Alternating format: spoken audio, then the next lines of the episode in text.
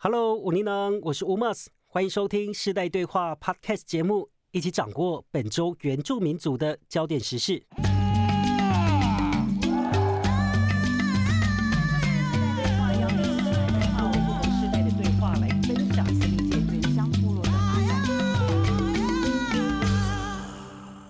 好，首先呢，要带您透过八分钟掌握本周原住民族的重点新闻。好的，五一连假才刚结束，那刚刚回到工作岗位的大家呢，还是要掌握一下这个每星期原住民族的严选时事新闻吧。那所以呢，原始论坛节目世代对话呢，我们就推出了 Podcast 版本的新节目。白手好，扣字呢，帮我加一点掌声，鼓励鼓励。好，回到正题呢，这个第一则我们要看到的是呢，在四月二十九号啊，台中一中举办了校庆园游会啊，有高二某班级的学生呢，就在 Instagram 这个网络平台上宣传了园游会要贩售的饮料跟松饼，但是呢，他们的宣传主题呢，就是以化学式 C 五 H 五 N A 的谐音，那中文字呢，分别是火部的 C 啊，手环的环啊，以及这个碳酸氢钠的钠。那念起来呢，就是西 x 钠或者是西叉钠，那完全呢不会想把这个词念出来，因为我呃不想听到这个对特定族群极度贬低的歧视性字眼啊，真的是太扯了。那先撇除呢这个词牵扯到的族群歧视的争议，那第一个要来看到呢这个词啊跟这个饮料跟松饼啊到底有什么样的关系呢？啊，其实有点难懂。啊，有任何创意价值的展现吗？那第二个啊，这个摆摊的主题呢，是经过班上的学生达成的共识决。那其实很难想象呢，如果一个原住民学生呢，他就在这样的班级上来学习上课，那他的求学环境呢，到底会经历多少我们不知道的辛苦？但我可以确定的是。这个学校的确有不少的原住民学生在里面求学。那最新的这个进度呢，在五月二号，台中市议会呢有多名的原住民议员就要求了台中市教育局做出惩处。那至于学校是怎么回应啊？台中一中的校长林龙燕是透过了文字稿回复，他向全体的原住民致歉啊，愿意来承担所有的教育责任。接受主管机关惩处。那面对疏失呢？校方已经深刻反省，并且及时展开了教育作为，也希望社会可以给予后续的教育辅导空间。啊，台中一中也表示会来加强教导学生，用正确态度尊重多元文化，来加强教育学生消除历史偏见，来展现对族群文化的尊重等等内容。而在五月二号同一天呢，东华大学副教授陈章培伦东干老师，他也投诉了一篇文章。别让校园族群歧视蔓延，就指出了这其实并非单一校园事件。那去年也是在台中某国中就发生了袁明生疑似因为被辱骂死原住民，引发同学间的冲突，那最后跳楼自杀的事件。啊，学校跟主管机关如果再不正视这类的歧视事件，并且拿出具体而且系统性的改善措施，一旦模仿效应蔓延。校园族群霸凌的事件呢，恐怕是会层出不穷。而最后呢，东干老师也建议校方多多的关心校内的原民同学，必要的时候也要进行专案辅导啊，不要让这群孩子在校园内承受异样眼光跟压力，甚至成为校园冲突的导火线。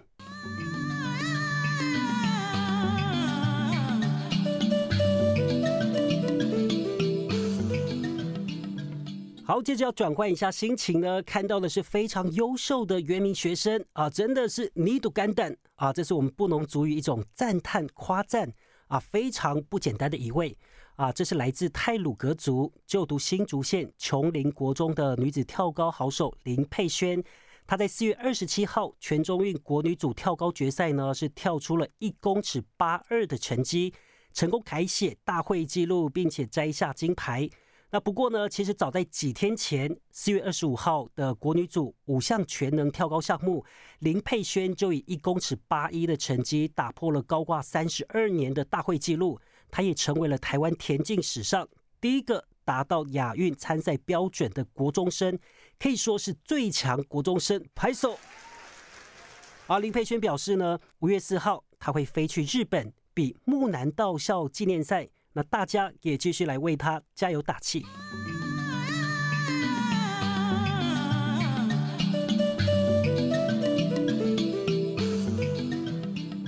好，本周的第三则重点新闻呢，要来关注的是从二零零九年开始倡议，经过了十四年的演绎，游说推动啊，终于在今年的五月一号，原住民族健康法进入了立法院审议。而行政院的原建法草案呢，也在当天顺利初审通过。不过最后仍有保留六条条文，啊，是要等待党团协商。那为什么要特别设立《原住民族健康法》？啊，就是要来改善原乡健康的不平等。哦，我们来看到一项数据呢，这是内政部统计资料显示，民国一百一十年原住民族的平均余命呢，跟全国的差距仍然是有六点九四岁啊，这是一个很明显的健康差距。但是影响原住民族平均余命的关键因素有很多啊，所以透过原建法，让原住民族特殊的健康问题可以得到解决。啊，原建法的院版草案呢是总共有十六条的条文啊，几个立法重点这边啊让大家知道啊，第一个就是要设立专责单位办理原民健康事务，那第二个呢是召开原住民族健康政策会，而第三点是定期调查跟研究原住民族健康状况跟需求啊，所以要来建制原民健康资料库，而第四个是依照原民健康调查结果来宽列预算啊，第五个。啊，则是鼓励大专校院课程可以融入原民健康文化安全的概念。啊，至于第六个重点呢，是要进行原住民族传统医疗保健知识的研究推广。那至于草案的审查过程当中呢，有哪些重点？稍后我们就会请今天的特别来宾来为我们分享原建法草案的重点解析。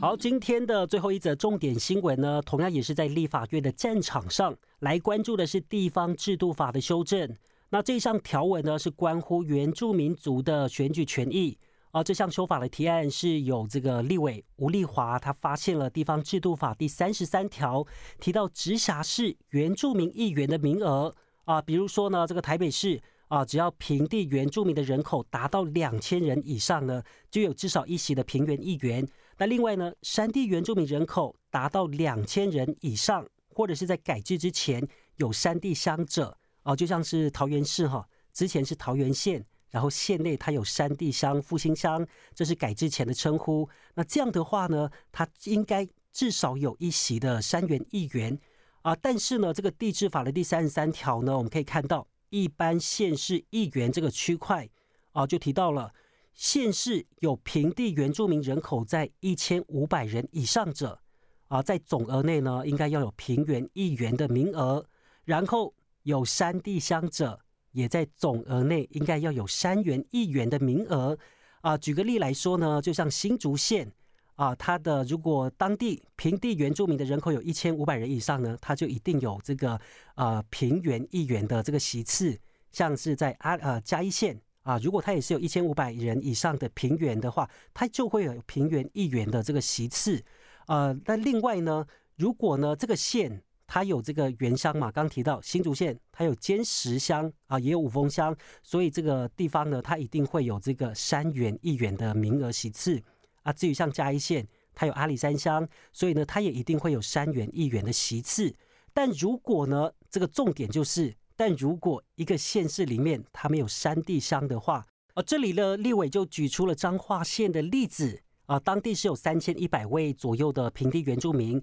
所以呢，就一定有这个平地原民议员的名额可以选。但是彰化县呢，它其实也有三千一百九十二位的山地原住民，但是他们却因为地质法没有规范到，所以呢，他们是不能选出自己的山地原住民议员。那换句话说呢，在彰化县涉及的。山地原住民啊，你是不能参选平地原住民议员，更不能参选一般非原民的区域议员啊。就因为地质法它并没有规范到他们的存在，所以这个合不合理，相信大家可以自己评断啊。因此呢，有立委就是希望这个一般县市应该立刻比照直辖市的条文内容，区分出山原跟平原的议员。那这一则的叙述呢，我们尽量聚焦在这个条文的不合理处，那是不是有需要修改的地方？那你的想法是什么？欢迎大家把自己的想法写在留言区啊，跟我们分享。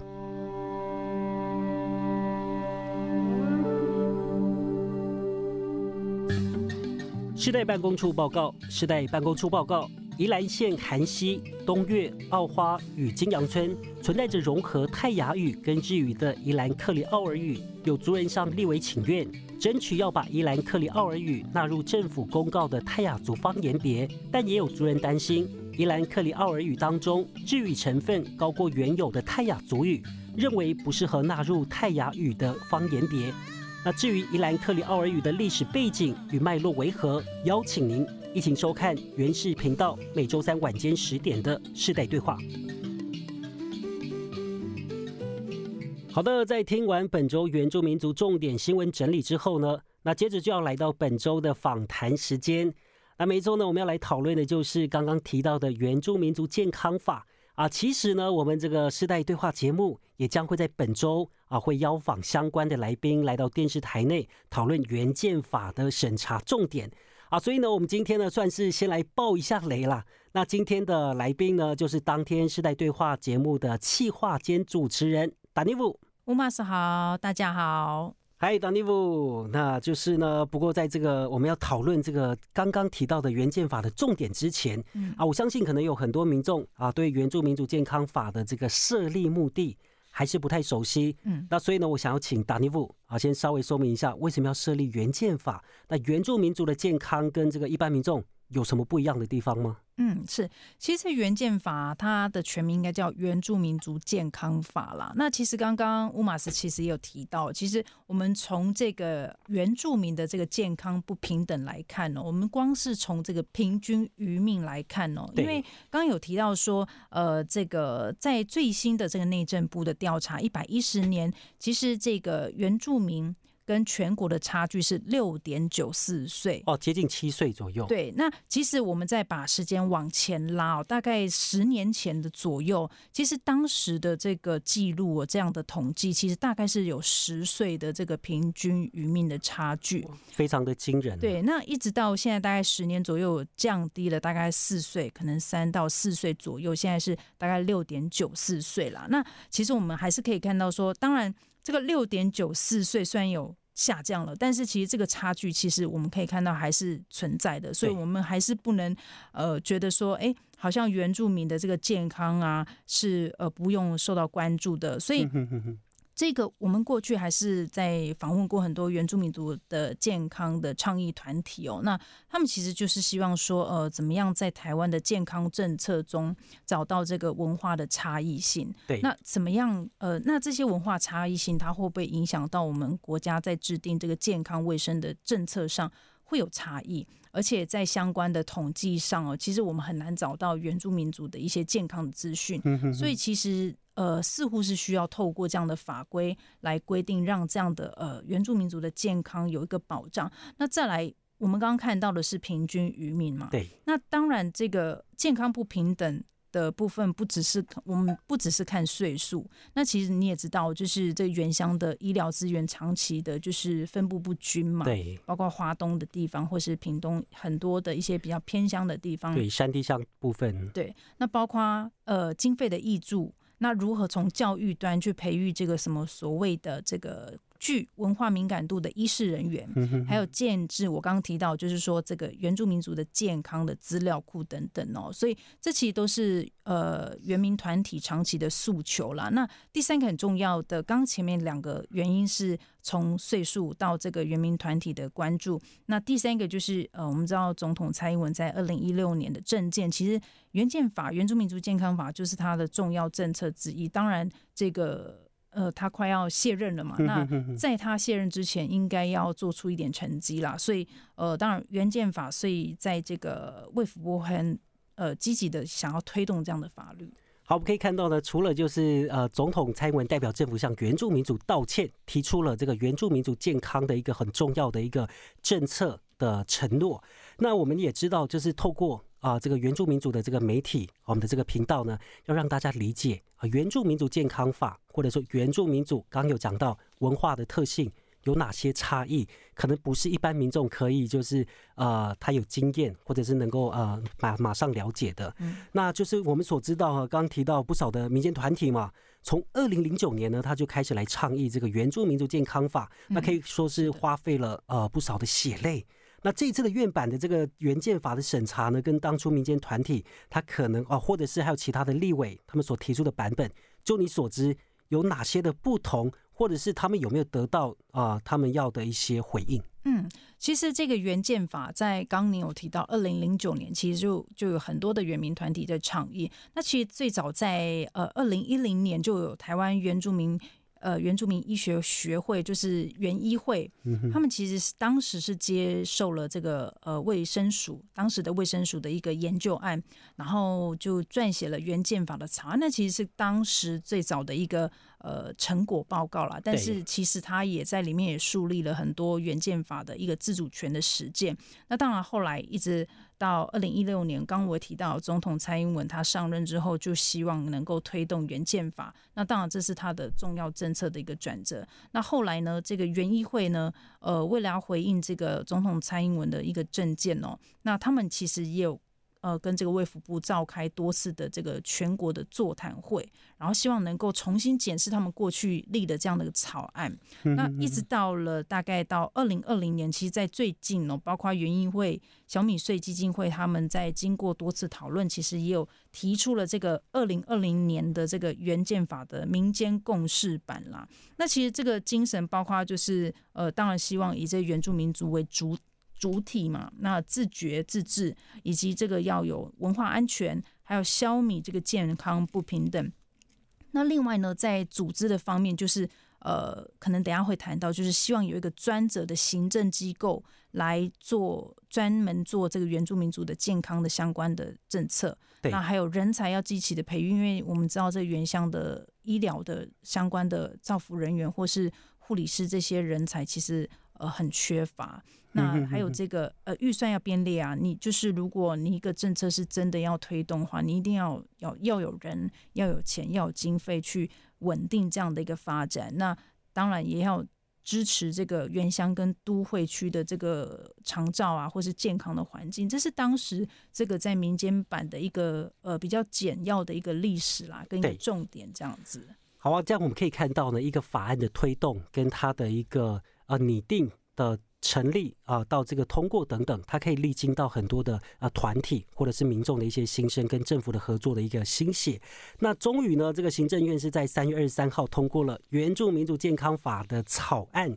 也顺利在五月一号送到了立法院审议。那刚有提到这个我们啊民间团体或者是原住民族的医学的啊专家们，他们提出了一些建议。那我想要问一下，打电话可以为。再为观众来整理一下这一次院版草案的核心重点。嗯，是，其实这一次哦，在立法院哦，呃，包括这个行政院版终于出炉了，因为其实包括呃民间团体跟呃朝野立委都等待很久。那这一次的健康法草案，我就来呃稍微讲一下。其实刚乌马斯有提到，因为这一次有十六条的草案，对，那包括有六大重点，包括他要呃制定专责的这个单位来处理这个原住民族的健康事务。然后呢，要成立这个所谓的原住民族健康政策会，那这个里面的代表就是会有相关的原住民身份的委员比例要进来，因为它很重要是要去处理原住民政策相关的意见，所以要有一些决策的能力，所以要有很多的族群的代表都需要纳入。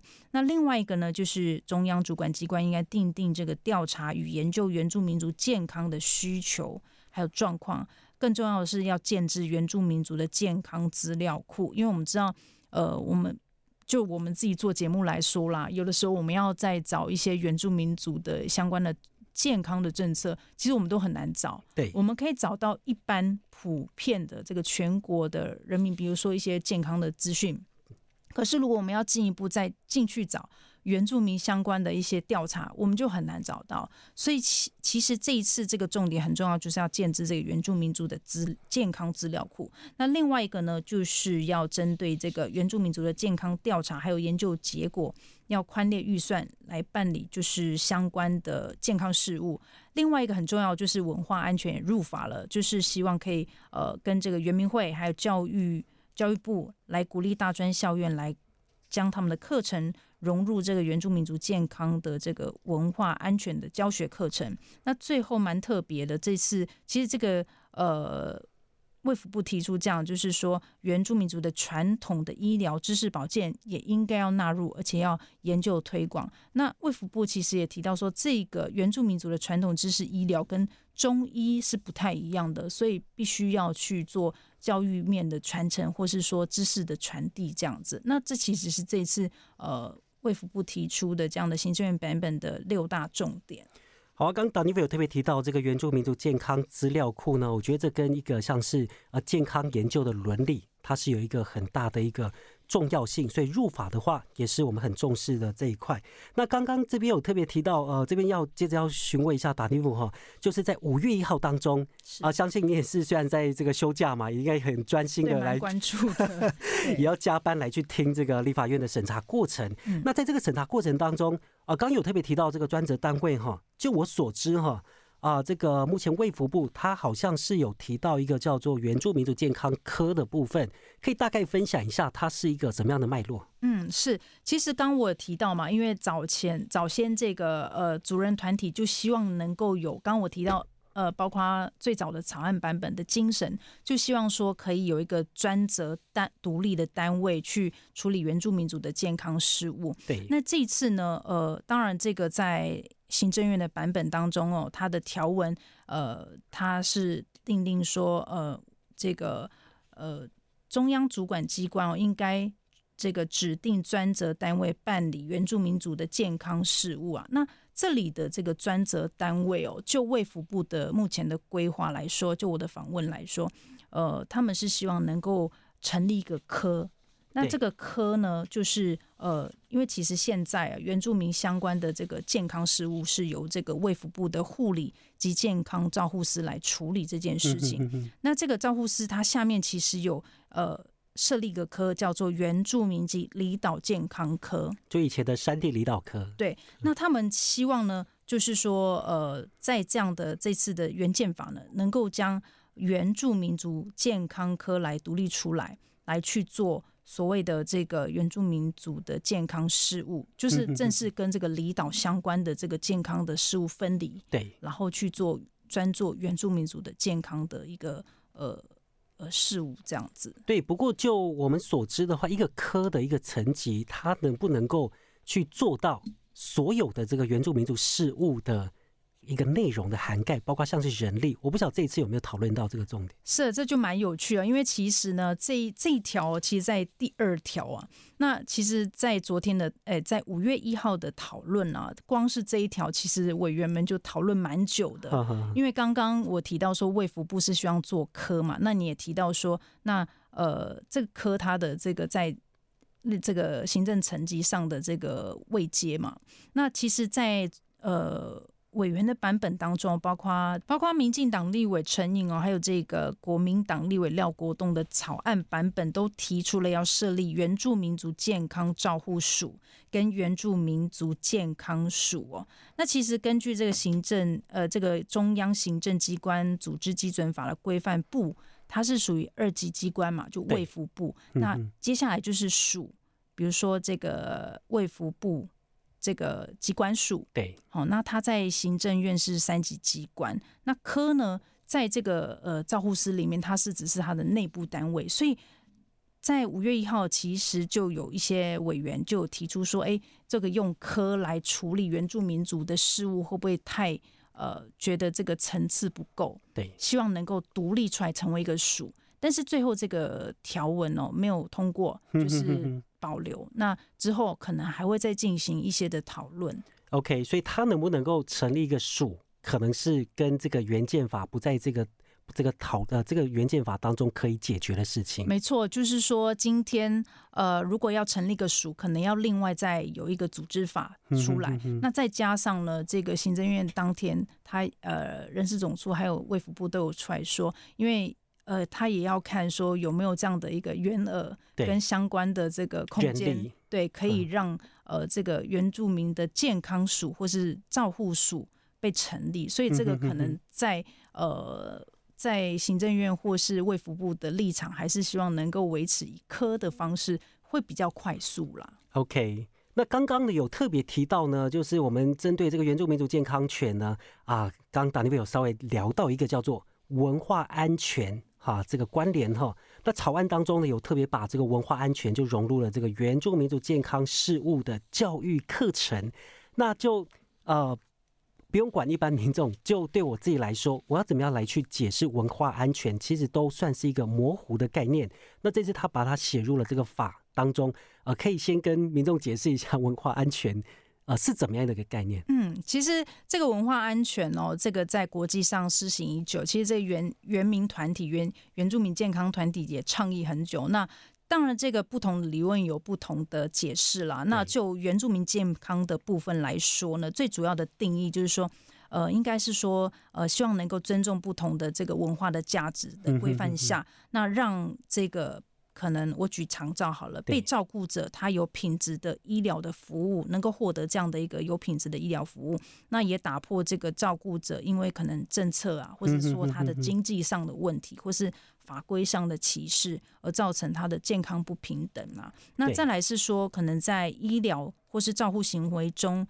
呃，安不安全这件事情是必须由这个文化内部的成员依据。各自的文化习惯来这个决定，他有没有达到所谓的治疗治愈这部分，我等下来来解释。比如说，我举个例，可能还是很空泛，还是很难理解。那我还是举个例，比如说造福员，我们都会觉得说，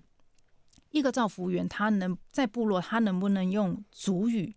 跟老人家去互动沟通？那会不会说族语？呃呃，会一今天一个会说主语跟不会说主语的。可能不不会说主语的呃，这个照护员跟长者就会造成彼此之间的一个紧张感，他可能会彼此不信任，因为不了解你在讲什么。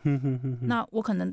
某个这个照护员他是用华语去跟老人家沟通，可是老人家可能只会主语，那可能就会造成呃他的就老人家的心理。会有点不安全，对，或是觉得不舒服的感觉。那如果反过来说，如果今天是一个会讲主语的照护员